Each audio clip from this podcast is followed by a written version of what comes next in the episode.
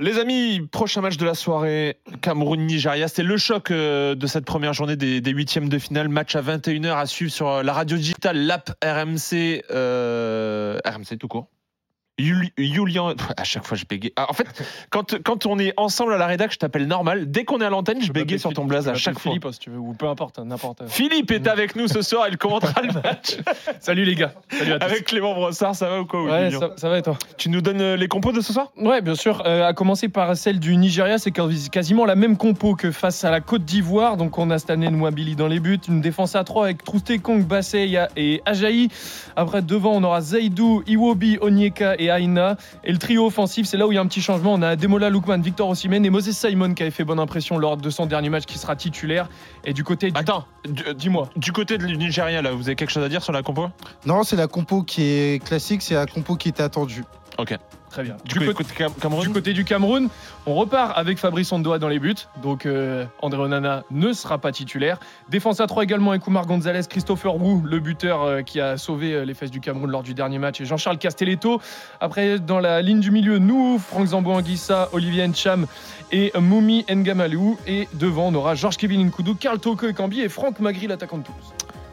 Concernant le Cameroun Il y a beaucoup plus d'informations parce que l'interrogation va tourner autour du système. Ouais. Le système qui va être utilisé. On parle beaucoup de la défense à 3, on parle beaucoup notamment de l'apport de piston, le trio offensif. Il y a volonté de se calquer sur ce qu'a fait euh, la- le Nigeria parce que Rigobert Song a dressé notamment euh, le plan de marche, à savoir que euh, le match va se jouer sur cette capacité à ne pas prendre de but parce que c'est vrai qu'on rentre sur un match éliminatoire. C'est vrai qu'on sort d'un match où si tu as gagné face à la Gambie, tu as aussi pris deux buts, de la même manière que tu avais pris deux buts face au Sénégal, tu as pris un but contre la Guinée. Pour l'instant, et on a zéro clean sheet.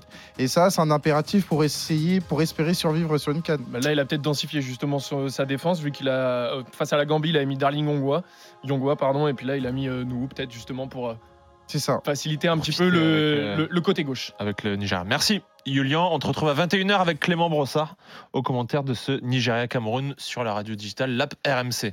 Euh, question pour vous.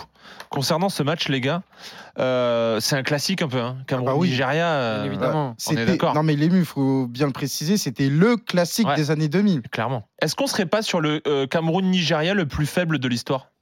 Le plus faible de l'histoire. Alors là, faut s'avancer, faut s'avancer parce que c'est vrai qu'il y a dû en avoir dans loin, les hein. années 70-80, mais c'est vrai qu'on en a, euh, qu'on en est pas très loin parce que à la différence euh, du début des années 2000, faut savoir que à un moment donné, il était question de quoi? Il était question d'une finale, Ouais. la finale extraordinaire du côté de Lagos avec la révélation Samuel Eto'o. Et là, on parle que d'un huitième de finale, un huitième de finale qui oppose le Nigeria qui a terminé deuxième de sa poule derrière la Guinée équatoriale face au Cameroun qui a terminé deuxième de sa poule, bon derrière euh, le Sénégal. Mm. Donc on n'est plus sur euh, des formations qui aspirent à, à briguer la victoire. D'ailleurs, Mm. quand on avait fait notamment les prédictions pour euh, les vainqueurs de Cannes, à aucun moment on met et le Nigeria et le Cameroun. C'est des équipes qui arrivent derrière en position d'outsider, certes, mais en position d'outsider. Donc euh, c'est pour ça que c'est vrai que c'est un choc qui a perdu de sa substance parce que quand tu regardes la nature des équipes, si tu as bien évidemment Victor Osimhen en tant que ballon d'or africain, c'est pas pour autant que tu peux compter sur des joueurs de premier plan dans des grands clubs européens et dans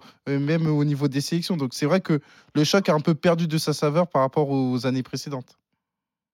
Même avis Oui, je suis d'accord avec ça. Euh, Globalement, euh, ça reste un choc. Un choc reste un choc. C'est comme, euh, c'est comme si dans un championnat, euh, je sais pas moi, on connaît une mauvaise Ah, saison euh, d'un Saint-Etienne-Lyon. Voilà, exactement. ouais. euh, Même- euh, ben, Le Lyon-Rennes d'hier. voilà, mais ça, ça reste globalement à chaque fois euh, une affiche euh, particulière, euh, même avec deux bêtes blessées. Mm, mm. Euh, la réalité, c'est que le Nigeria, moi, globalement, euh, euh, j'en attendais pas grand-chose sur cette Coupe d'Afrique des Nations. On parlait d'équipes très, très déséquilibrées.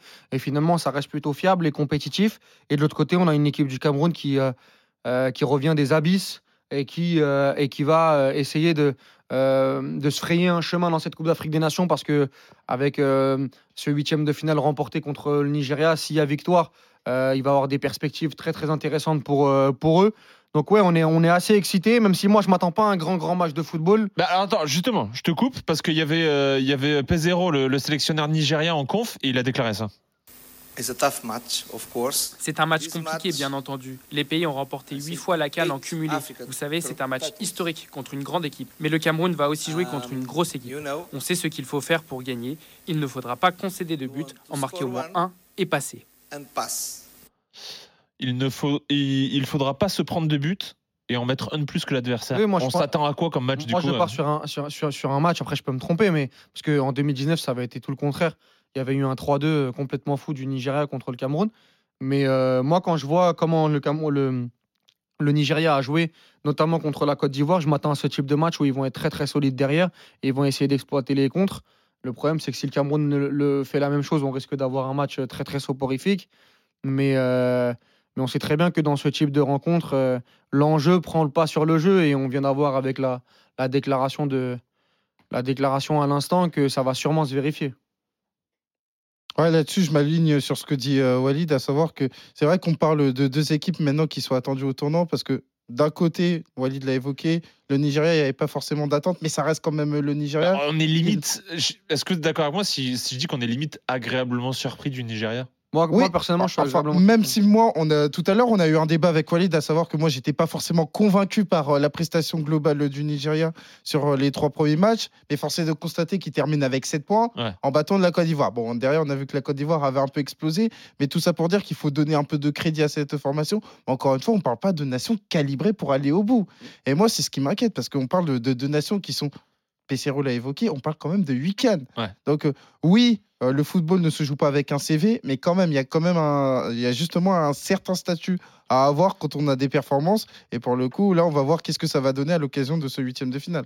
Ok, question délicate un peu pour vous. Est-ce qu'Ozimène est le plus gros flop de cette canne? Non. Non, non, de manière catégorique. Alors pour moi, il y a, c'est, euh, Tu veux dire qu'il est devant Marez, par exemple? Non, bah, par exemple, il y a- y a Mahrez. Est-ce que tu attendais vraiment Marez Tu veux dire qu'il est devant, il est devant Salah qui est blessé? Par rapport à ce qu'il a, à ce qu'on Non, a on Mahrez peut, ces faire derniers mois on peut faire un distinguo, à savoir que pour moi, en tant que coéquipier, Osimhen fait un bon tournoi. C'est-à-dire que dans des contextes compliqués, Osimhen arrive justement à soulager son équipe par des actions qui sont peut-être invisibles pour le grand public, mais qui sont utiles. Par contre, Osimhen, en tant que ballon d'or africain, c'est-à-dire un joueur référent, un joueur qui est attendu comme l'une des stars de cette compétition, on est en droit d'attendre beaucoup plus. Donc c'est pour ça qu'on a des sentiments qui sont quand même très, très mitigé, très contradictoire quant à la performance d'Ozimène sur cette canne. Maintenant, de là à établir Ozimène comme le flop de cette compétition, je te dis un non catégorique. Je suis d'accord avec net, ça, moi. Clair et net. Merci les gars.